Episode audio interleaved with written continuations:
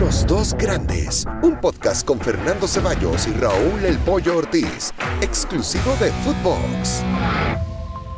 Hola, ¿qué tal? Y sean todos bienvenidos a Los Dos Grandes. Les saluda Fernando Ceballos junto al Pollo Ortiz. Y hablando de pollos, mi pollo, por fin un buen pollo para la América ¿eh? en el torneo en la Liga MX. ¿Cómo estás, Fer? Fuerte abrazo para ti, para toda la banda. Eh, sí, va a ser un lindo partido con León. León anda bien.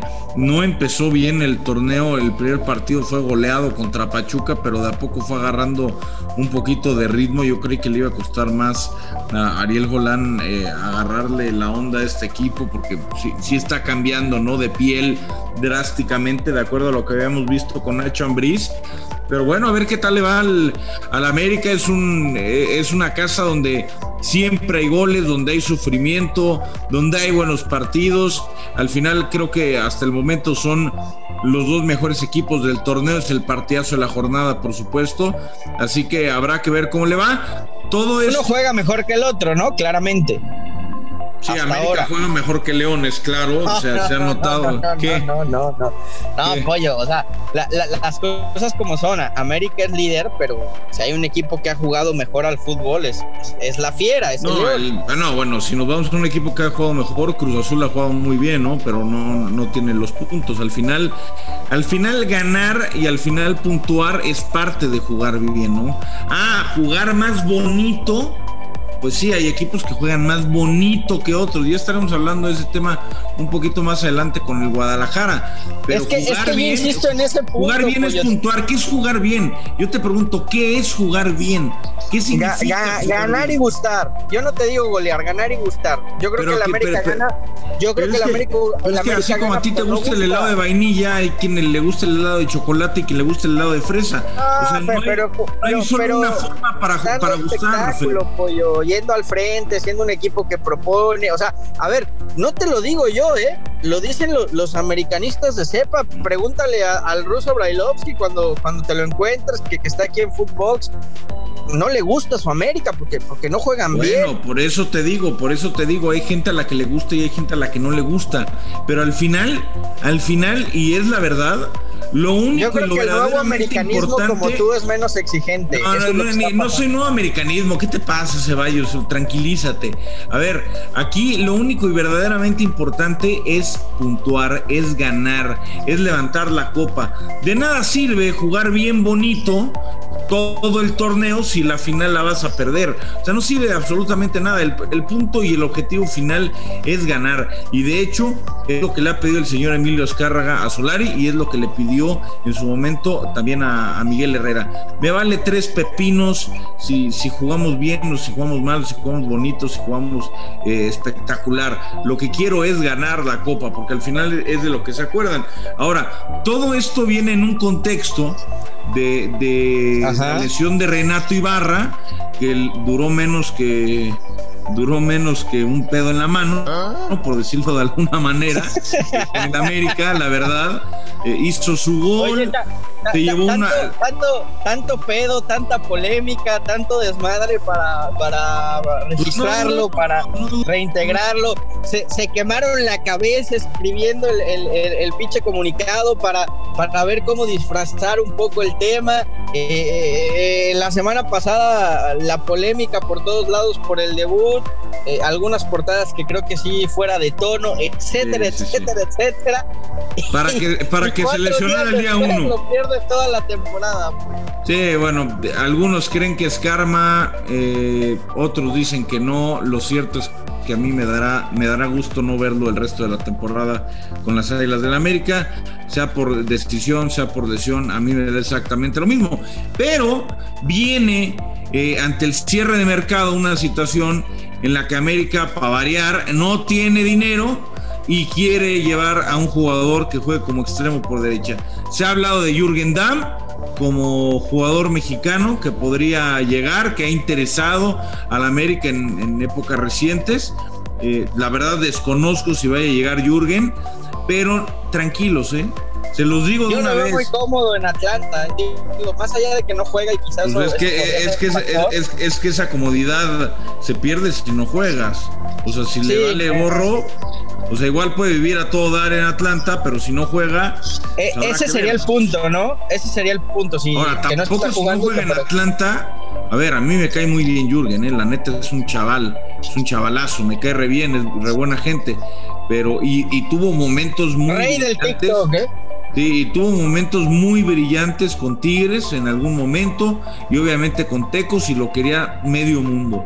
Pero hoy, hoy me preocupa que no ha sido capaz de asentarse como titular en Atlanta United, cuando Atlanta eh, sí fue un buen equipo con el Tata Martino, pero que después eh, fue un auténtico desastre y no ha podido asentarse como titular. Y la otra es, se los digo, al americanismo que quiere bombazos, que quiere el extremo volador, eh, goleador, asistidor, no va a llegar. Así sea Jürgen, ¿eh? ojalá me calle la boca y ojalá Jürgen llegue Ahora, ahora, un gran pollo, torneo, pero pollo de verdad. va a llegar otro Leo Suárez o va a llegar otro Mauro Laines o va a llegar No otro tienes Sergio en la cantera, no tienes en la cantera que tanto presume el América y que tanto. Pues dice- probablemente no, probablemente no, Fer, probablemente no. Si tuvieran, no hubieran, no hubieran registrado a Renato, ¿no? Eh, es, un tema, es un tema aparte, Pollo, que creo que merecería un día hablarlo, pero, pero sí, ¿eh? ¿Qué, qué le está pasando a la cantera del América, no? Porque antes eh, sacaba futbolistas, bueno, Laines, Edson, la última camada de futbolistas Bueno, hay- que, que hay- sacaron. y- Eh, eh, Es una realidad que hay épocas en las que en las que no sale no salen glorias, ¿no? A ver, a mí me ha quedado claro que Santiago Solari confía en confía en los jóvenes cuando Ujú. les dé cuando les dé calidad, ¿no? Y el, el caso más claro es el de Santi Naveda, ¿no? Que desde el principio le dio bola, lo puso a competir con Pedro Aquino, incluso esta temporada estaba perfilado Santi Naveda para ser titular por encima de Ah. Pedro Aquino y lamentablemente se lesionó. Si no hay un jugador en esa posición de extremo por derecha al que, que- que le llene el ojo a Santi Solari, pues la verdad lo, lo- lo entiendo, ¿no? Desde ¿Sabes que qué estuvo podría ser el América, No han habido Pollito? jugadores. Dígame. Ah, ¿Sabes qué podría hacer el América? Pues darle otra oportunidad a Giovanni Dos Santos, que anda sin equipo. No, no, no es extremo, ni- es extremo, ni es interior, ni es enganche, ni es absolutamente nada el señor Gio. Pero a quien sí le caería bien, por ejemplo, es a Chivas, un jugador de la calidad de Gio, ¿no? No, no, no. de- de revertir su carrera como Oribe. no ves. Como Oribe. cómo, estás viendo cómo estaba la cosa con los hermanos Tamarindo y tú quieres llevarles ahí a, a- a Giovanni. No, imagínate. Pues habrá que ver, ¿eh? Todavía, todavía quedan unos días de mercado y a mí, a mí un pajarito, Footbox Breaking. un pajarito me Ujú. Que no está cerrada la plantilla del Club Deportivo Guadalajara y tú lo sabes. A ver, a ver, a ver, a ver, a ver, a ver, a ver, a ver, a ver. Cuéntanos, cuéntanos, lo sabes. esta, esta, esta está buena. A ver, ahora sí, hablemos de cosas interesantes. A ver, ¿qué, qué te contaron de Chivas? Bueno, me contaron que tienen todavía un ofrecimiento en la mesa por un jugador, así como así como Jorge Méndez ofreció a Cristiano Ronaldo al Manchester City. Marco Fabián sigue en la mesa del Club Deportivo Guadalajara. No ha visto minutos con, con Juárez. Todavía se lo pueden llevar. Está dispuesto a, negociar un, salario un poco más bajo del que percibe en el equipo de Juárez. Y habrá que ver, porque ahora van a jugar contra Necaxa. Eh, juegan otra vez en el estadio maldito de, Chivas, en el que no pueden ganar y en el que tienen una racha patética realmente en, en el último año. Y puede ser el adiós de Bucetich, puede ser el bienvenido de otro técnico. Y por qué no, por qué no pensar en que Marco Fabián puede reforzar un jugador de cantera, un jugador que siente los colores, un jugador con experiencia, un jugador al que respetan. Atención, eh. No sé, no sé cómo esté físicamente, No, sé cómo esté futbolísticamente. Anda bien. No le vimos, no le, no le vimos mucho en Juárez. No le vimos prácticamente nada en Juárez. En el tema, en el tema físico anda muy bien. De hecho, se creó prácticamente un, un gimnasio propio en, en eh, casa. Yo, sabía que hubo acercamientos durante el verano. Yo sé que la prioridad número uno de Marco Fabián es jugar en Chivas. Él está haciendo un esfuerzo importante, inclusive sacrificando salario para poder firmar con el eh, Guadalajara. Y, me parece que las negociaciones estaban detenidas porque eh, Ricardo Peláez tenía cierta, cierta cautela por el tema disciplinario. Pero si se alinean unas condiciones que Chivas le quería poner a Marco Fabián en el tema disciplina y Marco Fabián está en la labor de rebajarse el salario, creo que lo que tú estás comentando, Pollo, se puede dar, ¿eh? se puede dar en cualquier momento. Además, Chivas necesita también una, una figura mediática que hoy no la tiene en el equipo, esa es una realidad. Marco Fabián es de casa, Marco Fabián es de, de la cantera, Marco Fabián pues podrá ser alguien que le dé algo, algo distinto al, al ataque del, rebaño. Y el otro tema que está sobre la mesa, pues es la continuidad de Víctor Manuel Bucetich, ¿no? Que está claro, si no gana este fin de semana contra Necaxa, prácticamente estamos hablando del final de la era Bucetich. Eh, habría tiempo para plantearse un nuevo proyecto. Lo del Jimmy Lozano ahí está, hay pláticas platicábamos también el otro día cómo está la, opción de, Matías Almeida. El tema es que sería hasta la próxima temporada con el interinato de, de Marcelo Micheleaño. Y ahora aparece ahí en el horizonte Antonio Mohamed, ¿no? Que es otra opción. Mi única duda con el mm. turco es, es, lo que cobra Mohamed. El turco, ajá.